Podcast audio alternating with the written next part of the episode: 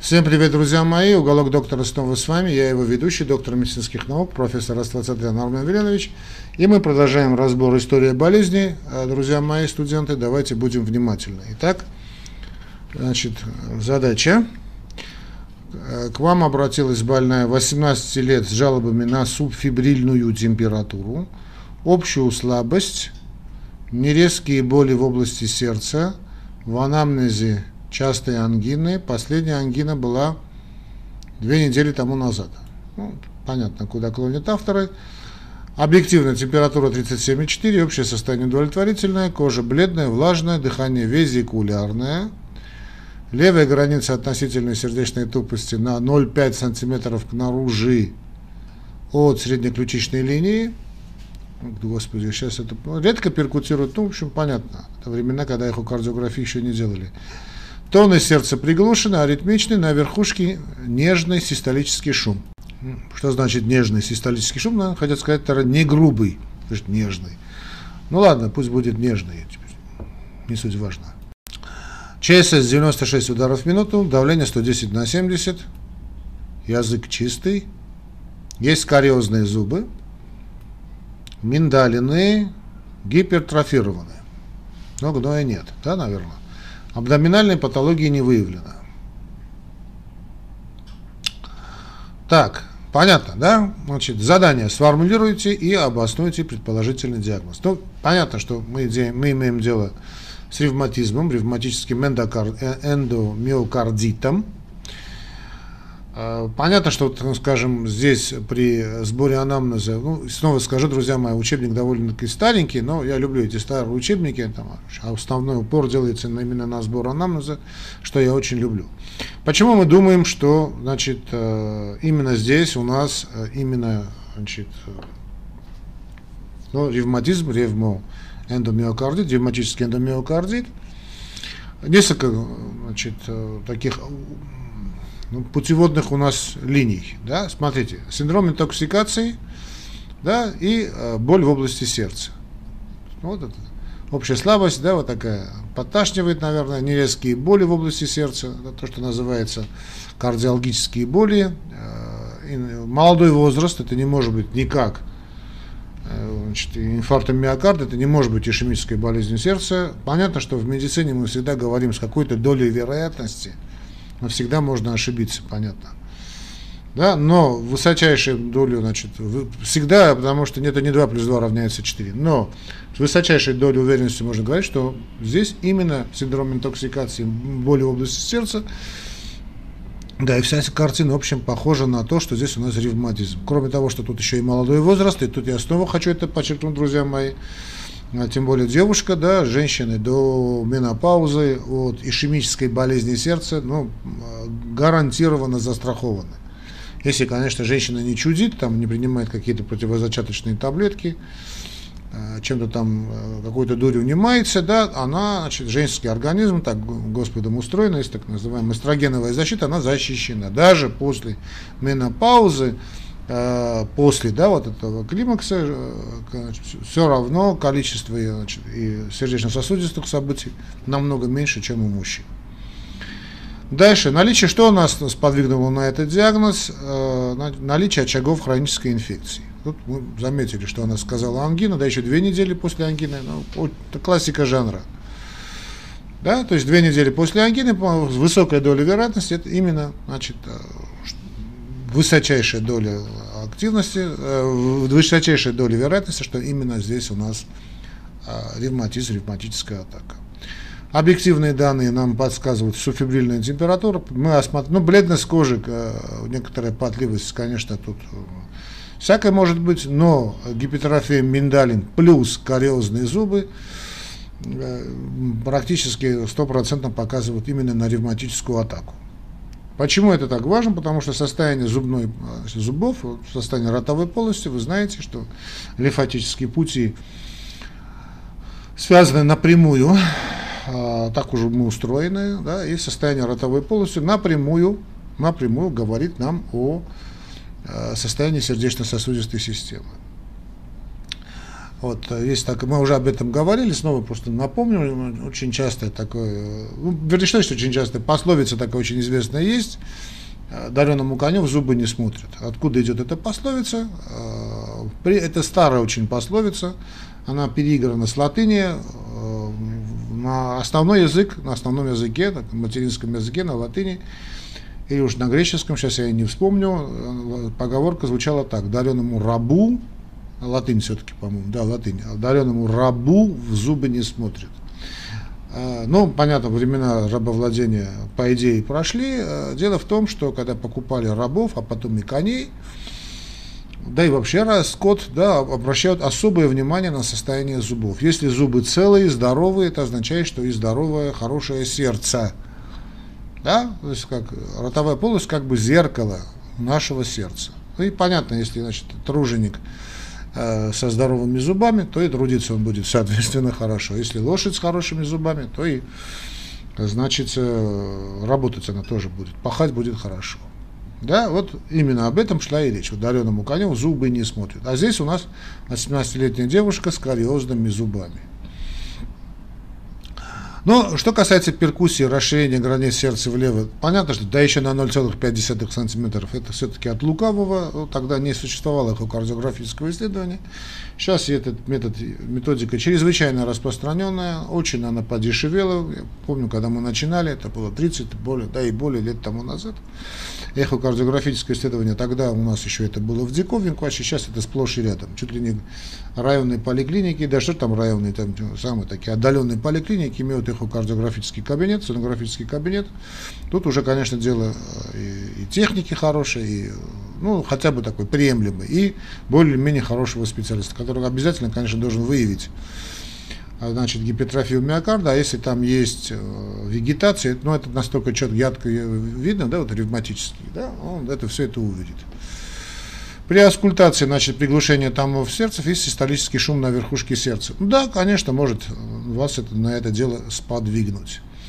Вопрос. Назовите необходимые дополнительные исследования. Безусловно, основным анализом в данном случае, друзья мои, является АСЛО, антистрептолизин О. АСЛО является классикой жанра для выявления острых, острой фазы. Антистрептолизин О – такое золотое правило. Понятно, что делать, ну там цифры, да, я сейчас, я боюсь, уже давно этим делом не занимался. Если память мне не изменяет, это 200, то, что выше 200, это говорит об острой ревматической атаке. Но я сейчас могу ошибиться в цифрах. Значит, кроме, ну там всегда пишется рядом показатели нормы. Значит, если меньше, то там уже не острая фаза. То есть ну, вряд ли надо думать об острой ревматической атаке или острой э, ревматическом эндомиокардите. Но в любом случае, АСЛО это золотое правило. Анализ крови, конечно, пока увеличение сои. Ну, увеличение сои может при любом воспалительном, э, при любом воспалении, то же самое касается нейтрофилеза. Э, ну, нейтрофилез, кстати, да, вот это если сильно вовлечены суставы. Что тут еще мы можем сделать? Биохимический анализ крови, ну, увеличение фибриногена, альфа-глобулинов, возрастание титра антител, ну, к антиген, ну да, но это к антигенам стрептокок, это антистрептолизин, о, это понятно. А, рентгенография органов грудной клетки, ультразвуковое исследование сердца, вот видите, электрокардиография, может быть нарушение проводимости, удлинение интервала PQ, тут речь идет об АВ-блокаде, ну, я, честно, честно говоря, не помню такие случаи, но может быть.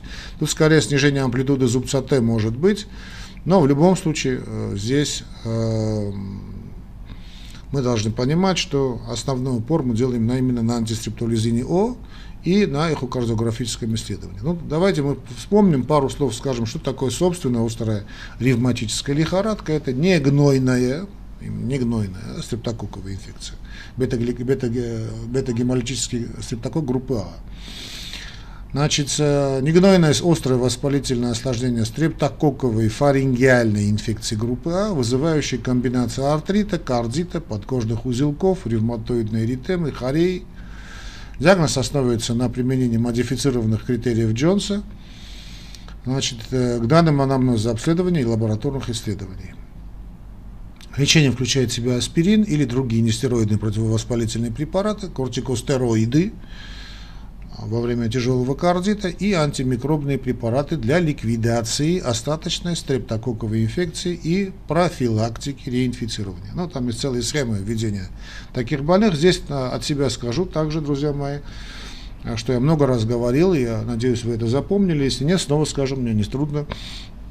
Значит, надо понимать, что наша ротовая полость это такое, знаете, если делаем посев, то найдем там больше э, микробов, более такую богаче, богаче микрофлору, чем даже, простите меня, в анусе. Дело в том, что это входная, да, вход фактически в наш организм, и здесь э, не все же заболевают лихорадкой, да не все заболевают фарингитами, ларингитами, тонзиллитами.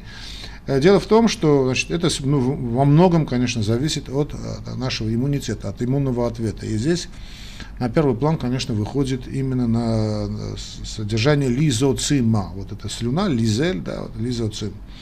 Лизоцим, он а, ответственен за уничтожение, такой уникальный белок нашего организма, он ответственен за уничтожение практически всего и вся.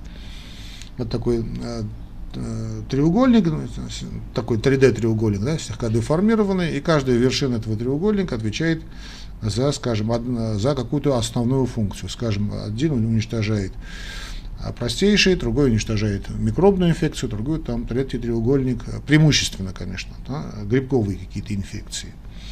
Чтобы э, хорошо заработал значит, лизоцим, ему нужно не, совсем немного времени, там несколько секунд.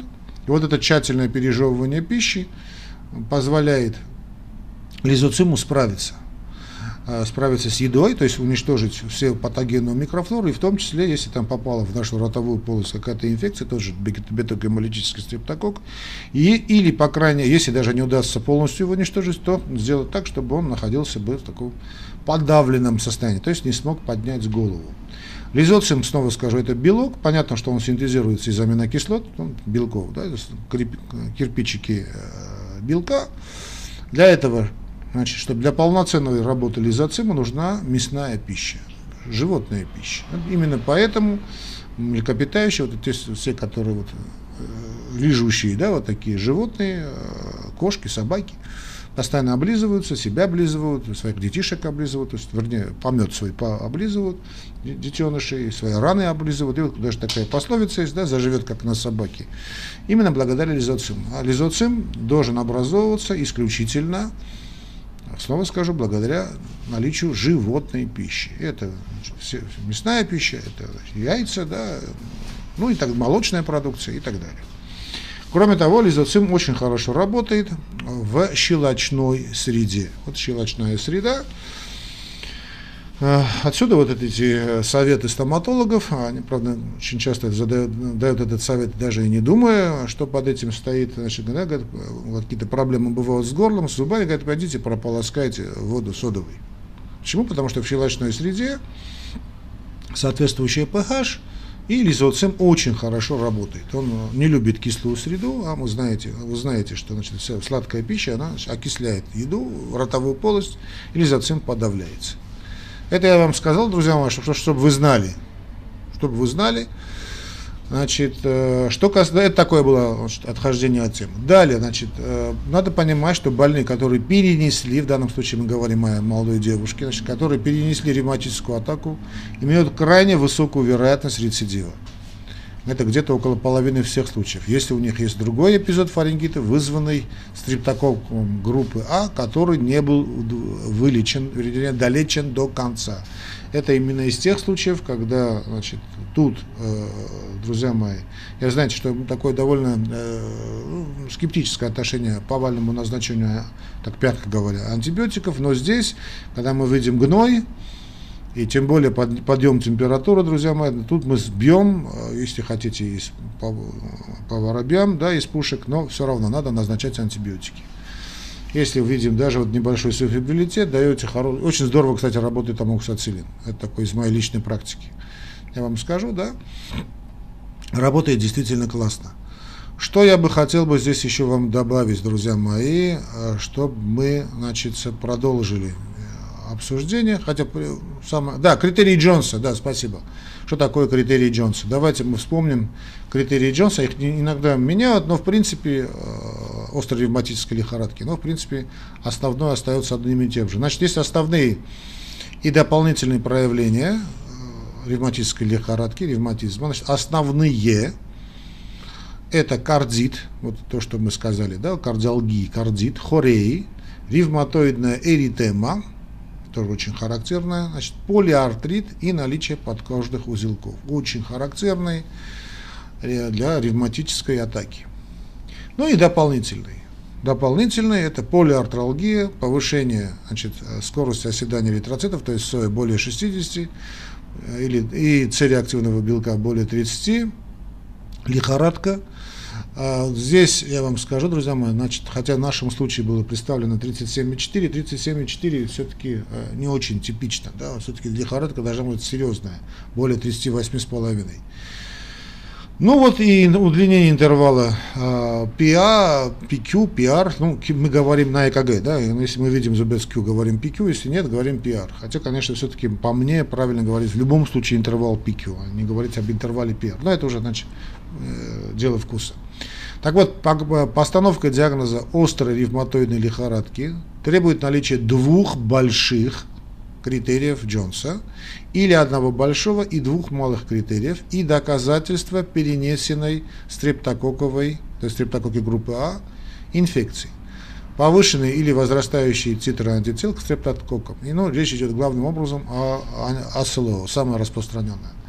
Положительные результаты посева из глотки или положительный экспресс-тест на антиген в ребенка с клиническими признаками предполагает наличие стрептококкового фарингита. И, значит, посев э, имеет свой минус. Дело в том, что значит, в ротовой полости, снова скажу, он может быть, а может его и не быть. Это далеко не факт, что именно, э, значит, именно он и спровоцировал какую-то проблему. Но наличие э, анти АСЛО, вот, антител, да, это уже не обсуждается. Анти, э, антител к стрептококкам. Высокий титр антител. Ну, а кардит может быть клиническим или субклиническим. Субклинический кардит определяется строгими эхокардиографическими критериями. Это уже дело такое э, таких, знаете, их называют технари, я, кстати, не, не, они почему-то обижаются на это слово, но во Франции, к сожалению, технари их называли. Ну, спокойно к этому относились. Вот эхокардиографические специалисты, да, понятно, что любой кардиолог должен уметь делать эхокардиографическое исследование. Да вообще любой специалист, скажем, который на чем-то там специализируется, уролог, скажем, да, уролог должен там, делать хорошую э, сонографию малого таза. Ну, это понятно, да. Но есть технари, которые с утра до вечера только этим не занимаются. Вот э, у них такой наметанный глаз. Я им, я им больше доверяю. Значит, полиартралгия не используется для диагностики, если полиартрит является, основным критерием для больного. Ну, а интервал PR устанавливается с возрастом и не используется для диагностики, если кардит является основным критерием. Но это все, значит, что касается критериев Джонса. Теперь давайте мы э, поговорим о ну, лечении, я думаю, давайте мы все-таки э, основные положения все-таки скажем и не знаю, надо будет вернуться к этой теме или нет. Давайте мы все-таки э, разберем этот случай еще раз. То есть острая ревматическая лихорадка у этой девушки. Мы знаем, что это негнойное острое воспалительное осложнение стрептококковой инфекции группы А, которая впервые возникает наиболее часто в таком, э, таком э, ну, в возрасте 5-15 лет. Это первая, первая атака. Симптомы и признаки могут включать в себя мигрирующий полиартрит – кардиты, подкожные узелки, ревматическую эритему и хорию. Ну, то, что мы перечислили. Хронические ревматич... Хроническая ревматическая болезнь сердца, в частности с вовлечением клапанного аппарата, митралка или аортальный клапан, может прогрессировать в течение десятилетий и является одной из основных причин сердечно-сосудистых заболеваний в развивающихся странах. Да, мы наблюдается такая тенденция э, более редкому проявлению, потому что повальное назначение антибиотиков – я не люблю это повальное назначение антибиотиков, но тенденция такая существует к уменьшению таких признаков. Диагноз острой лихорадки, острой ревматической лихорадки требует двух больших или одного большого и двух малых проявлений болезней. Вот это модифицированный критерий Джонса для первичного эпизода. И подтверждение стрептококковой инфекции группы А. Понятно, что надо назначать антибиотики для полного уничтожения стрептококковой инфекции группы А, Аспирин, ну, противовоспалительное, именно аспирин любят назначать, ну, понятно, да, с условием индивидуальной переносимости.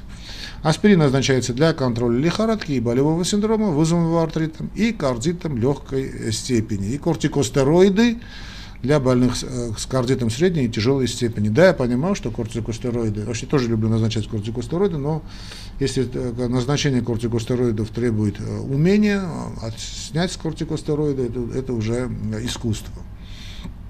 Понятно, что кортикостероиды иногда бывает вынужденным назначать с антибиотиками, это довольно рискованные, сложные схемы, но дальше, не, значит, ну что делать? Для предотвращения рецидивов после первого эпизода острой ревматической лихорадки проводят профилактику антистрептококковыми антибиотиками. Ну, в советское время, я думаю, сейчас вот раз в месяц кололи эти бицелины, да, ну, сейчас я, я, честно говоря, немножечко уже отошел от этой темы, я этими вопросами напрямую не занимаюсь, но, насколько я знаю, в гайдлайнах они еще существуют. Раз в месяц бицелины эти делаем. Что тут еще у нас могут спросить нас – а что делать, значит, этим больным? Да, какие основные осложнения? Ну, какие основные осложнения могут быть? Это острая сердечная недостаточность, вернее, не столько острая, ну, если острая ревматическая лихорадка, да. А так это хроническая проблема, э, развитие митрального ревматического порока с э, последующим оперативным вмешательством. Вещь дрянная. Очень плохая вещь, конечно. Тут осложнение. Определите вашу тактику в отношении больного. Какая может быть тактика? Значит, если в остром периоде режим полупостельный, но нельзя, кстати, так просто так лежать. Что тут написано? Диета номер 10, ограничение по аварийной соли и суточное количество жидкости не более полтора литров. Этот подход сейчас я не считаю правильным. Как раз воду надо пить столько, сколько надо а может быть даже и больше, чтобы явление интоксикации выводить. Если нет, конечно, сердечной недостаточности. В данном случае я не вижу сердечной недостаточности у этой больной. Любую интоксикацию, вам скажет любой анестезиолог, реаниматолог, значит, делается детоксикация. Это жидкость. Если человек не может пить, то дают внутривенно. Ну, антибактериальная терапия, само собой, э, нестероидные противовоспалительные средства, аспирин, ну и крупы их. Да, а, значит, что вы сделаете в плане прогноза? Прогноз в отношении жизни благоприятный при эффективном лечении, отсутствии осложнений и профилактика. А какая профилактика? Первичное повышение защитных сил организма, уже мы об этом сказали, рациональное питание, да, качественное полноценное питание э, с достаточным количеством э, животного белка, санация ротовой полости, санация очагов хронической инфекции, лечить зубы, тут же давать бицелинопрофилактика, да, значит, при, любой, при любом намеке вы видите подъем даже небольшой температуры и болят гланды. Не, дали, не надо сразу, кстати, удалять гланды, надо потерпеть. Все-таки не надо забывать, что миндальная это первая защитная реакция, да, первый защитный барьер. Не надо убирать наших пограничников. Ну и диспансерное наблюдение, безусловно. Да, безусловно. Э, Конечно, во многом это и э, не надо забывать и социальная значит, болезнь, значит, нормальные условия жизни должно быть, отдыхать на море и так далее. Ну, я думаю, мы этот случай разобрали. В следующий раз будем разбирать другой случай. Благодарю вас за внимание, друзья мои. Пересмотрите несколько раз эту передачу. Я думаю, об основных моментах вам сказал. Критерий Джонса я сказал. Оставайтесь на связи. Не забывайте поддерживать наш канал не только морально, но и материально. Как это сделать? В описании к этому ролику да, вы найдете все возможности материальной поддержки нашего канала, чем я буду вам полезен.